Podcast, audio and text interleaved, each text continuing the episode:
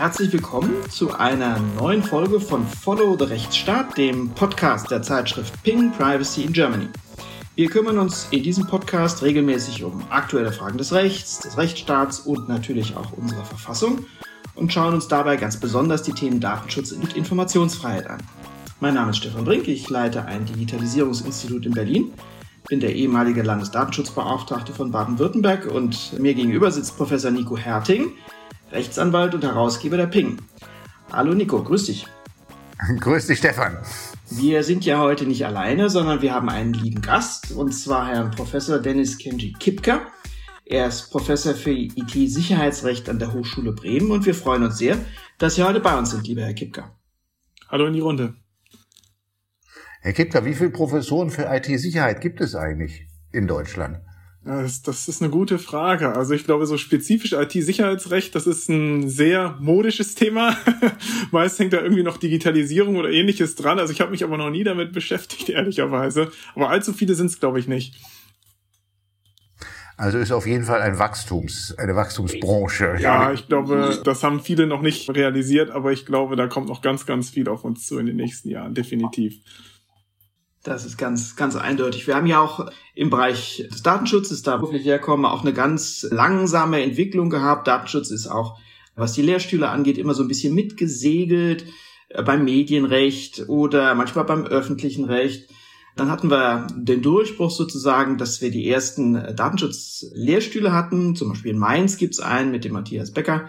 Und ich bin ganz sicher, IT-Sicherheit ist das kommende Thema. Das heißt, sie werden noch fachlich großartig vermehren können. Das wäre schön, genau. Wir wollen heute mit Ihnen sprechen über ein, ein äh, Kurzgutachten, das Sie erstellt haben für die Friedrich-Naumann-Stiftung mit einem schönen Begleittext der Vizepräsidentin der Stiftung, Sabine Leuthäuser-Schnarrenberger, die hier im Podcast auch schon zu Gast war. Und da geht es um das Thema Recht auf Verschlüsselung. Da argumentieren Sie verfassungsrechtlich sowohl nach dem Grundgesetz als auch nach der Europäischen Grundrechtecharta dafür, dass es ein solches Recht gibt. Fangen wir vielleicht mal an mit dem, mit dem deutschrechtlichen Teil, der uns ja immer noch ein klein bisschen vertrauter ist als das europäische. Was sind so die Grundüberlegungen, die Sie haben zu einem solchen Recht? Das muss man ja dann wohl verstehen als Grundrecht auf Verschlüsselung. Ja, also ähm, das ist tatsächlich, also manche denken immer, das ist so hochkomplex, so ein Grundrecht auf, auf Verschlüsselung, ähm, aber das ist es eigentlich gar nicht. Und um mal ganz am Anfang anzufangen, ich habe mir einfach überlegt, wie sieht denn eigentlich so ein technischer Kommunikationsablauf in seiner Chronologie aus? Also wir haben ja irgendwie Inhalte, die erstmal generiert werden und die dann zu einem späteren Zeitpunkt verschlüsselt werden. Wir haben den eigentlichen Kommunikationsvorgang, wo natürlich Inhaltsdaten anfallen, ganz klar aber auch eben die Umstände der Kommunikation, was wir so schön immer als Metadaten oder Verkehrsdaten auch bezeichnen. Und wir haben dann irgendwie am Ende, nach dem Kommunikationsvorgang, sonst wird so ein ganzes Grundrecht auf verschlüsselte Kommunikation auch gar keinen Sinn ergeben, den Schutz vor einem Eingriff in diese gespeicherten Inhalte, die dann empfangen wurden. Und ähm, da muss man einfach ganz einfach schauen, also was haben wir jetzt im nationalen Recht für verfassungsrechtliche Positionen, die eben diesen chronologischen Kommunikationsverlauf letzten Endes schützen. Und das sind zwei ganz wesentliche Grundrechte, die kennt, glaube ich, jeder Jurastudent schon im ersten Semester. Das ist eben das Fernmeldegeheimnis, was wir in Artikel 10 Absatz 1 des Grundgesetzes verankert finden. Und dieses schöne Grundrecht auf Gewährleistung der Vertraulichkeit und Integrität informationstechnischer Systeme, ähm, das eben auch oft synonym als Computergrundrecht oder als IT-Grundrecht bezeichnet wurde und das ja auch aus Artikel 2 Absatz 1 in Verbindung mit Artikel 1 Absatz 1 Grundgesetz 2008 durch das Bundesverfassungsgericht hergeleitet wurde. Also das letztgenannte Grundrecht finden wir natürlich nicht so ohne weiteres jetzt, wenn wir einen Blick in den Grundrechtekatalog des Grundgesetzes wagen. Und ich bin einfach hingegangen und habe diese Grundrechte, also ich habe mir natürlich dann einzelne Gewährleistungen angeschaut und habe dann diese Grundrechte auf, auf deutscher Ebene, auf nationaler Ebene eben zusammengenommen und daraus eben dieses Grundrecht auf lückenlose, verschlüsselte Kommunikation letzten Endes ähm, abgeleitet. Jetzt haben wir ja sicherlich ein Grundrecht auf Kommunikation. Was ist denn der Unterschied jetzt zum Grundrecht auf verschlüsselte Kommunikation eigentlich? Ja, also das ist, das ist an der Stelle ganz interessant, weil kommunizieren kann man natürlich in jedem Falle. Kommunizieren ist auch eine ganz zentrale Position, wenn es irgendwie um, um die Wahrnehmung weiterer Grundrechte geht, also Versammlungsfreiheit zum Beispiel, Meinungsfreiheit. Und in diesem Gutachten habe ich herausgearbeitet, dass eben es zwei Qualifikationsstufen gibt. Also natürlich unverschlüsselte Kommunikation ist geschützt, aber auch quasi als Qualifikationsstufe die verschlüsselte Kommunikation. Das führt letzten Endes dazu, dass, und wir reden ja hier über Verfassungsrecht, das heißt, wir müssen ja immer gucken, wo ist der Schutzbereich ähm, eines Grundrechts, wo erfolgen Eingriffe und wie lassen sich diese Eingriffe eben verfassungsrechtlich rechtfertigen. Und da stellt man dann am Ende fest, dass eben, wenn jemand oder eine Institution auch Daten bewusst verschlüsselt, dann wiegen eben diese Eingriffe in diese verschlüsselten Daten deutlich schwerer als Eingriffe in unverschlüsselte Daten. Das heißt also, wir sagen vom Schutzbereich her, das Grundrecht ist eben beides in jedem Fall umfasst, verschlüsselte Kommunikation, nicht verschlüsselte Kommunikation. Aber wir machen dann eben einen Unterschied bei der verfassungsrechtlichen Rechtfertigung. Das führt dann natürlich auch dazu, dass man den Leuten in jedem Fall erraten sollte, wenn es um sensible Daten geht oder man allgemein auch die Vertrauenswürdigkeit seiner Daten schützen möchte, sollte man seine Daten eben bewusst verschlüsseln, damit Eingriffe an diese höheren Rechtfertigungsvoraussetzungen anknüpft sind. Wir, wir reden da de facto von Ende-zu-Ende-Verschlüsselung, weil Transportverschlüsselung ja heute Standard ist, sowieso ja. überall. Nicht? Das äh, zum Spur kommt, wenn wir die Ende-zu-Ende-Verschlüsselung haben. Und da kommen wir ja dann später noch darauf zu sprechen, wenn wir dann auch die ganzen kritischen Themen haben, wenn es um staatliche Zugriffsbefugnisse geht. Äh, vielleicht dann doch kurz ein Wort auch zum Europäischen, um das Bild abzurunden. Da, da Artikel 7 und Artikel 8 der Grundrechtecharta. Ja, eine Stefan? Sekunde, äh, lieber Nico. Ähm, Gerade noch mal ein Blick auf unser Grundgesetz. Professor Kipka, Sie haben gesagt, äh, Sie sch schauen auf verschiedene Grundrechte. Sie schauen sich auch Kommunikationsvorgänge chronologisch an Fernmeldegeheimnis, Artikel 10 haben Sie genannt, IT-Grundrecht. Was für andere Grundrechte kommen denn da noch in Betracht? Da frage ich natürlich insbesondere als Datenschützer, konnten Sie das informationelle Selbstbestimmungsrecht irgendwie nutzbar machen für Ihre Überlegung zu einem Recht auf Verschlüsselung? Also tatsächlich habe ich das informationelle Selbstbestimmungsrecht als solches ähm, gar nicht gebraucht. Also ich habe mir das Ganze eher von einer technischen Perspektive angeschaut. Also ich meine, Artikel 10 ist ja eigentlich auch so gesehen eher ein technisches Grundrecht, sage ich mal. Und das IT-Grundrecht oder Computergrundrecht ist auch ein technisches Grundrecht. Und das heißt, ich brauchte mich hier für meine Argumentation gar nicht auf weitere verfassungsrechtliche Gewährleistungen stützen. Das heißt, das hat so gesehen schon ausgereicht, diese zwei Grundrechte, um eben diesen lückenlosen Schutz zu gewährleisten oder, ähm, wie Herr Professor Herting das eben auch gesagt hat, eben diese Ende-zu-Ende-Verschlüsselung gewährleisten zu können. Mhm. Vielen Dank. Wobei wir, vielleicht sollten wir noch dann ergänzen, dann haben wir immer die Abgrenzung zwischen der ruhenden und der laufenden Kommunikation. Nicht? Also alles, was läuft, ist Artikel 10. Also das Abfangen von Nachrichten ist Artikel 10 und die abgespeicherte Nachricht, sei es vor, vor Versendung oder nach Versendung, da sind wir dann in dem Recht auf informationelle Selbstbestimmung mit vielen Abgrenzungsfragen, die sich da im Einzelfall stellen können. Auf europäischer genau. Ebene haben wir den Artikel 7 und den Artikel 8. Ähm, kurze Frage, die so ein ganz bisschen off-topic ist. Sie schreiben ja auch so schön, die werden immer in einem Atemzug genannt. Was ist denn eigentlich das Eigenständige am Artikel? Also Artikel 7 ist Recht auf Privatleben und Artikel 8 ist das Datenschutzgrundrecht. Was ist denn eigentlich, also wofür brauchen wir eigentlich überhaupt das Datenschutzgrundrecht, wenn es eh immer nur so ein Annex ist vom Artikel 7?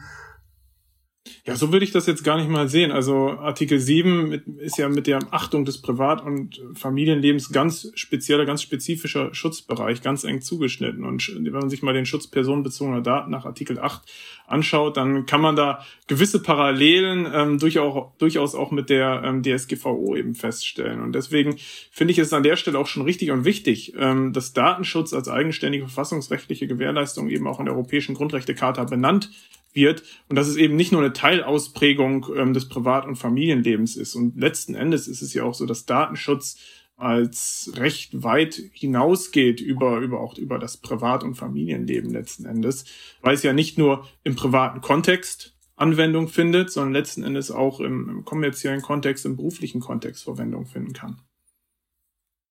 Und Sie leiten dann ab aus Artikel 7 und Artikel 8 auch den Schutz der verschlüsselten Kommunikation, das Recht auf Verschlüsselung, wie Sie es dann dort auch nennen, oder das digitale Briefgeheimnis, wie es an anderer Stelle auch heißt, Auch eine kurze, kurze, kurze Zwischenfrage. Ähm, zum Briefgeheimnis kommt man nicht.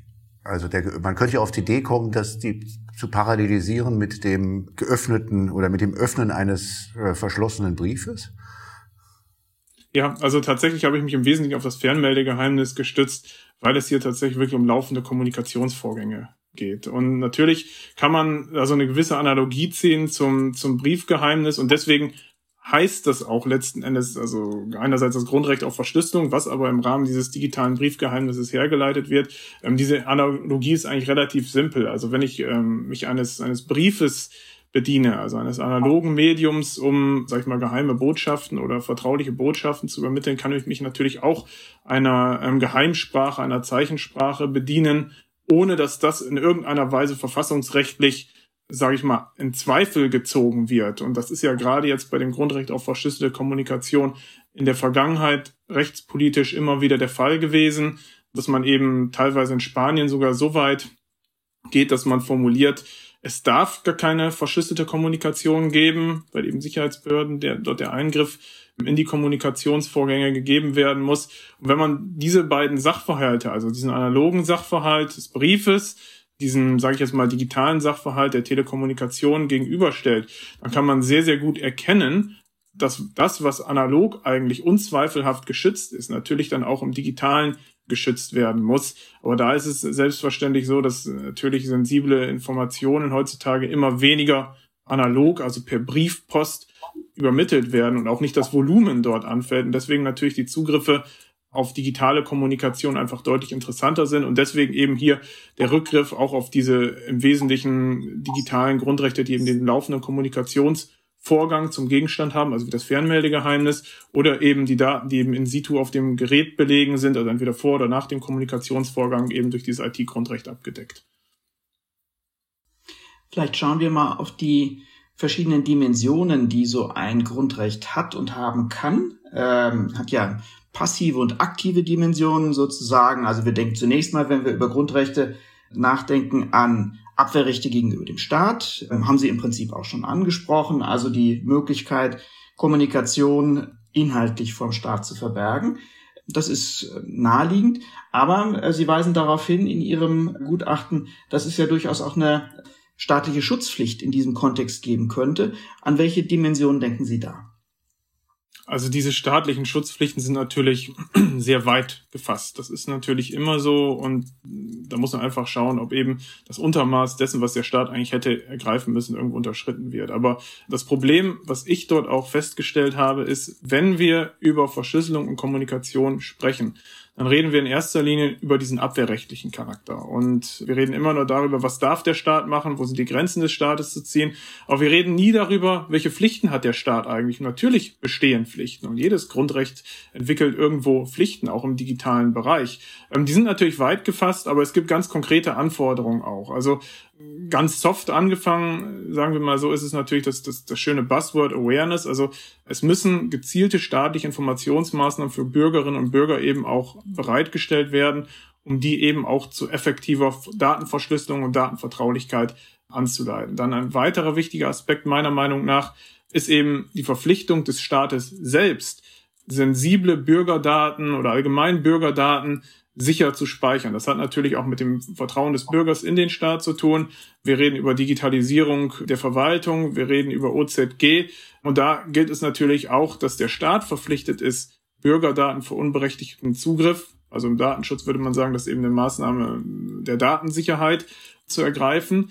Dann haben wir natürlich auch noch den Punkt, dass wir auch Private noch stärker regulieren und sanktionieren müssen, die eben den Anforderungen an eine sichere Datenhaltung nach dem Stand der Technik gerade nicht genügen. Und last but not least geht es auch darum, technische Vorgaben eben zu schaffen in die Gesetze, um eben Verschlüsselung deutlich stärker als bislang in den Wortlaut aufzunehmen. Also man findet Verschlüsselung meistens so als Maßnahmen, als Begleitmaßnahme oder wenn man jetzt bestimmte Maßgaben nach Stand der Technik, TOMS auslegt, wird eben gesagt, ja, da gehört Verschlüsselung auch zu. Aber es muss eben auch eine zentrale Anforderung Gesetze, gesetzlichen Vorschriften stärker als bislang werden, weil wir da eben auch das Problem haben, dass ansonsten auch diese Verschlüsselung als solche, als zentraler technischer Vorgang der Datensicherheit, der Datenvertraulichkeit nicht als derart wichtig angenommen wird und auch aufgefasst wird, wie es eigentlich der Fall sein müsste. Das Bundesverfassungsgericht hat ja in einer Entscheidung aus dem Jahre 2021 zum Staatstrojaner Polizeigesetz Baden-Württemberg auch das durchaus auf mehreren Seiten herausgearbeitet, dass es eine staatliche Schutzpflicht auch für das Computergrundrecht gibt und dass diese Schutzpflicht möglicherweise dem entgegensteht, dass man dort also mit Spähsoftware staatlicherseits die Computer unsicher macht. Da ähm, habe ich mich gefragt, als ich Ihr Gutachten gelesen habe, gibt es da einen Konnex zu, der, zu dem Recht auf Verschlüsselung? Weil das ist ja auch erstmal äh, dann etwas, mit dem Sie auch arbeiten, nämlich Schutzpflicht zugunsten, ich sag mal, des intakten und sicheren Endgeräts. Ja, definitiv. Also ähm, es gibt ja durchaus verschiedene Maßnahmen, das hatte ich eingangs ja auch schon gesagt, die andiskutiert werden. Wir denken beispielsweise diese Encode-Chat, Fälle, wo ja die Server monatelang kompromittiert wurden, ähm, die ja in Nordfrankreich standen und wirklich Tausende von Personen überwacht wurden. Es ging da nicht nur um Verkehrsdaten oder sowas, sondern wirklich um Inhaltsdaten. Und ich habe da eben auch Akteneinsicht genommen und mir das angeschaut. Es geht um dieses schöne Thema auf europäischer Ebene. Können Sie das mal ein bisschen, Entschuldigung, Entschuldigung, jetzt unterbreche, Herr Kipke, aber äh, für die Klar. Zuhörer, die das nicht kennen, äh, wäre ich Ihnen ja. kurz dankbar, wenn Sie das, und vor allem, ja. ich hellhörig, als Sie sagten, Sie haben sich das selbst angeschaut, wenn Sie das ein bisschen kurz mal ausführen, was Sie da sich ja. angeschaut haben. strength Natürlich, also ähm, EncroChat war eben ein Kommunikationsanbieter und die hatten die Server, wie ich schon gesagt hatte, in Frankreich stehen. Und äh, das waren spezielle Endgeräte, um eben verschlüsselt zu kommunizieren, insbesondere über Messaging-Dienste. Also es gab einen eigenständigen Messaging-Anbieter, der auf diesen Endgeräten lief. Und diese Endgeräte oder ihre Nutzer wurden eben mit der Drogenszene in Verbindung gebracht, aufgrund von Ermittlungen französischer Behörden, was letzten Endes eben zu e-, eben jener Kompromittierung dieser Server, dieses Kommunikationsanbieters geführt hat. Ich weiß jetzt nicht ganz genau, wie viele Nutzer das waren, aber es waren wirklich mehrere tausend Nutzer, die eben dieses, äh, dieses Endgerät auch benutzt haben, was eben an diese Software gebunden war und die nichts wussten von dieser Kompromittierung der Server und weiterhin Nachrichten ausgetauscht haben. Natürlich sind da auch kriminelle äh, Machenschaften gelaufen und es sind durchaus kriminelle oder strafrechtlich relevante Vorgänge kommuniziert worden, aber es wurden eben auch vielfach private Details, Kinderfotos, ähm, persönliche Probleme, psychische Probleme kommuniziert. Und das ist natürlich ein Problem. Und ähm, da hat sich auch so ein bisschen die Frage gestellt, weil diese EncroChat-Daten auch hierzulande dann ausgewertet wurden, ob das überhaupt hätte gemacht werden dürfen an der Stelle, weil natürlich die deutschen Behörden keine Ermächtigungsgrundlage zurzeit zumindest haben, um eine solche anlasslose Massenüberwachung, wie sie da mit dieser Kompromittierung der ähm, Server in Frankreich eingetreten ist, durchzuführen. Und das ist eben einer von vielen Fällen letzten Endes. Also Chatkontrolle hatte ich eben angesprochen oder die Pläne der spanischen Regierung, ähm, Ende-zu-Ende-Verschlüsselung komplett gesetzlich zu verbieten. Und was wir hierzulande ja auch diskutieren unter diesem schönen Mantra Sicherheit durch Verschlüsselung und Sicherheit trotz Verschlüsselung, dass eben gesagt wird, ja, wir müssen Verschlüsselung technisch irgendwie schwächen durch irgendeine Art von Man-in-the-Middle-Angriff. Ähm, aber das ist eben, dass das läuft dem, dem technischen Verständnis von Verschlüsselung letzten Endes zuwider. Und äh, was eben auch, auch eine erhebliche Aussage aus diesem Grundrecht ist, ist eben nicht nur, dass es eine irgendeine Art von rechtlicher Gewährleistung ist, sondern dass dieses Grundrecht eben dem Staat auch verbietet, Verschlüsselung zu untersagen und Verschlüsselung zu schwächen. Das heißt, wenn es private Anbieter gibt, die verschlüsselte Kommunikation anbieten, dann ist das so. Das ist eine legale Dienstleistung. Ähm, das ist nicht rechtswidrig. Und wenn es Nutzer gibt, die ihre Daten aus welchen Gründen auch immer erstmal verschlüsseln wollen, dann ist das auch verfassungsrechtlich sowohl auf europäischer Ebene als auch auf nationaler Ebene legitimiert. Aber nicht grenzenlos, das sagen Sie ja auch selbst. Es gibt auch, äh, also das entzieht sich ja jetzt nicht einem verhältnismäßigen Eingriff. Ja, ähm, also, also klar, also ich meine, das, das muss man natürlich natürlich immer, immer vor Augen haben. Also natürlich ist es so, dass wir qualifizierte Maßstäbe haben. Das heißt, es ist wie bei jedem Eingriff, wir brauchen klare, verhältnismäßige Ermächtigungsgrundlagen und es gibt keine Art von Generalüberwachung. Das bedeutet also, dass solche Geschichten wie Server kompromittieren in Frankreich mit EncroChat, wie es der Fall gewesen ist, monatelang massenhaft die Kommunikation verdachtslos auswerten, nicht zulässig ist. Und ähm, ebenso sind eben auch Eingriffe in den Kernbereich privater Lebensgestaltung absolut ausgeschlossen. Und was ich eben auch gesagt hatte, Eingriffe in verschlüsselte Daten liegen deutlich schwerer als Eingriffe in nicht verschlüsselte Daten. Und in dem Zusammenhang ist eben eine ganz wichtige Erkenntnis, dass wir uns wie wir einen Brief in einer Geheimsprache verfassen dürfen, wir eben auch an der Stelle das Recht haben, unsere Daten mit technischen Mitteln, egal welcher Art, zu verschlüsseln. Also ob wir selber was machen, ob wir uns in einer Software bedienen, die auf dem freien Markt angeboten wird, das spielt keine Rolle. Der Staat kann uns das nicht verbieten. Was der Staat aber machen kann, ist, er kann natürlich versuchen, ähm, Verschlüsselung zu umgehen, Verschlüsselung zu knacken. Diese Mittel stehen ihm im Rahmen dieser beschränkenden Maßnahmen, die ich ja gerade genannt hatte, durchaus zur Verfügung. Aber dann ist es letzten Endes Sache des Staates. Und es ist auch Sache des Staates, ob er damit Erfolg hat. Aber er kann eben nicht hingehen mit einem solchen Grundrecht und vorab Unternehmen regulieren oder Privaten den Einsatz von Verschlüsselungstechnologie untersagen. Das geht eben nicht. Und das finde ich ist auch eine ganz wichtige Erkenntnis, wenn wir über ein Grundrecht auf Verschlüsselung sprechen und das, wenn wir sogar sagen, es hat eine aktive Schutzdimension, wo der Staat verpflichtet ist, ganz im Gegenteil, nicht nur Verschlüsselung einzuschränken, sondern Verschlüsselung in der Breite als Maßnahme der Datensicherheit, womit ja auch anderen gesetzlichen Vorschriften Genüge getan wird, nicht nur im Datenschutz, sondern im IT-Sicherheitsrecht, dem letzten Endes zu fördern, dem zu entsprechen. Äh, das, ähm, Sie haben schon das Stichwort Chatkontrolle genannt. Das ist ja wohl auf europäischer Ebene das Thema, das aktuelle rechtspolitische Thema, wo sich die Frage am meisten und am deutlichsten und am rasantesten stellt. Das ist das Vorhaben der Europäischen Kommission, dort den Anbietern vor allem der Messenger-Dienste es aufzugeben, dort Nachrichten systematisch nach, nach Stichworten zu äh, durchsuchen im Interesse des Kinderschutzes. Da möchte man vor allen Dingen gegen Kinderpornografie vorgehen auf diese Art und Weise. Was ähm, was sagt man denn, wenn man so ein Gutachten geschrieben hat zum Thema Chatkontrolle?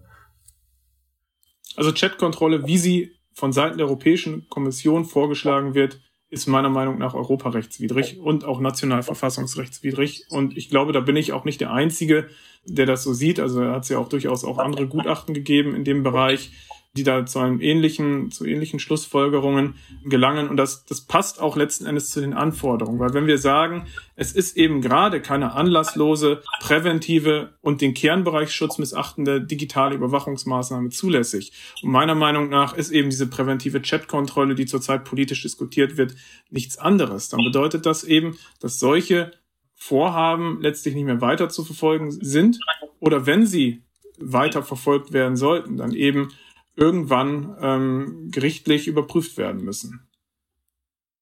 Also keine anlasslose, keine anlasslose Kontrolle verschlüsselter Nachrichten, keine Backdoors äh, bei genau. den äh, bei den Anbietern. Das ist ja auch ein ganz äh, immer wieder diskutiertes Thema.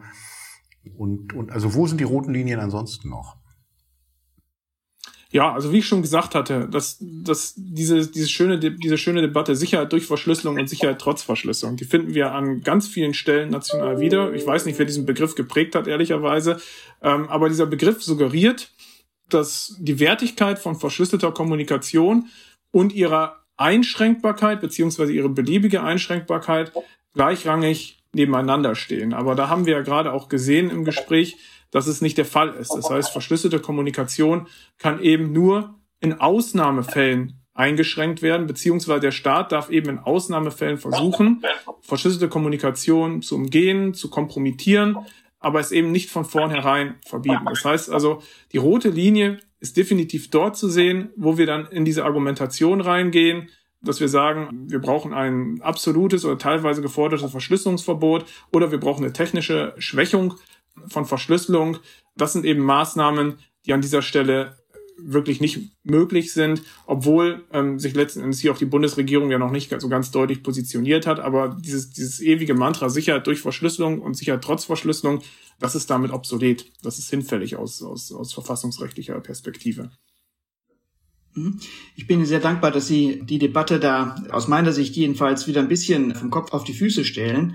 Wenn man mit Sicherheitsbehörden in den letzten Jahren zu tun hatte, konnte man ja den Eindruck geradezu gewinnen, dass die Tatsache, dass man verschlüsselt, schon Anlass für Überwachung gibt und das äh, also sozusagen, um mit Ihnen zu sprechen, grundrechtsnutzendes Verhalten eine Reaktion des Staates hervorruft, was natürlich auch nicht sein darf.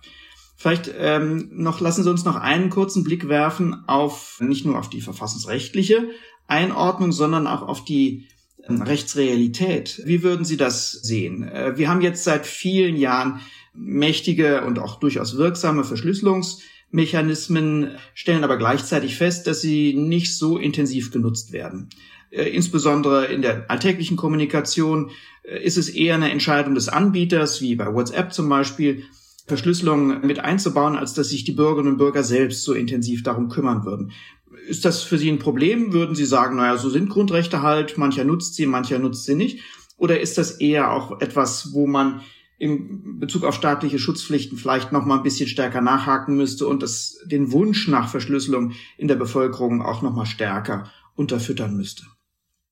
Also das ist auf jeden Fall eine sehr gute Frage. Also ähm, ich denke, und das hatte ich auch eingangs gesagt, dass eine Nachschärfung bei den Gesetzen, insbesondere im Hinblick auf die Verpflichtung privater Unternehmen zu mehr Datensicherheit hilfreich wäre, dass eben per Default ähm, solche Lösungen, die eben einfach nutzbar sind, ähm, auch, auch verbaut werden. Darüber hinaus ist es, wie ich auch gesagt hatte, Aufgabe des Staates, Bürgerinnen und Bürger darüber zu informieren, was beispielsweise auch auf dem privaten Markt für Verschlüsselungstools ähm, angeboten werden. Also wir haben ja auch ein Bundesamt für Sicherheit und Informationstechnik, den kommt auch ein eindeutiger Informationsauftrag zu. Und dieser Informationsauftrag bezieht sich nicht nur darauf zu sagen, irgendwelche Produkte sind vielleicht cyber unsicher, sondern vielleicht auch zu sagen, welche Produkte sind letzten Endes cyber sicher, was kann man, was kann man da an der Stelle verwenden. Und ich glaube, viele Bürger sind an der Stelle auch einfach unsicher, weil vielleicht auch so ein bisschen die technischen Grundlagen fehlen, das Know-how an der Stelle fehlt. Und da ist es Aufgabe des Staates, ähm, diesen Leuten unter die Arme zu greifen. Was den Stand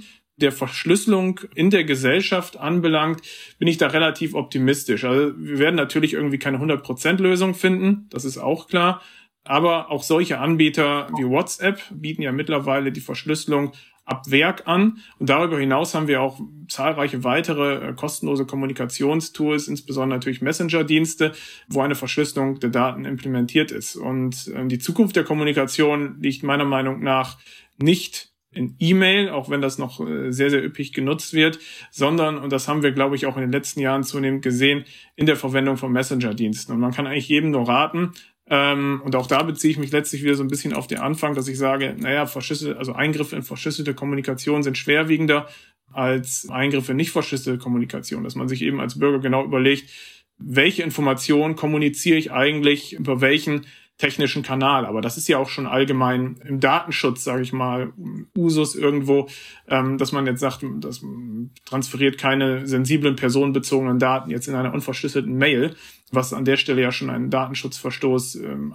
darstellt, weil es eben nicht die Datensicherheitsanforderungen sind, die da eingehalten werden. Aber dass man das einfach etwas konkreter gesetzlich fasst und dass der Staat an der Stelle auch nacharbeitet und diesen Stellenwert, ähm, den, den verschlüsselte Kommunikation hat, dann auch ähm, in den Gesetzen entsprechend wiedergibt. Also eben diese, diese, dieser Schutzpflicht noch stärker als bislang nachkommt. Stefan, da haben wir einiges erfahren, was uns ähm, sicherlich auch äh, zu denken gibt. Ich glaube, mit Blick auf die Uhr sind wir am Ende schon angekommen, ja, äh, erstaunlicherweise. Deswegen ganz, ganz herzlichen Dank nach Bremen. Sehr gern. Prima. Und ähm, ja, äh, das ist, da sind wir sicherlich erst am Anfang des Themas, wenn es um das digitale Briefgeheimnis geht. Schauen wir mal, wie sich das noch weiterentwickelt. Dankeschön für heute. Vielen Dank.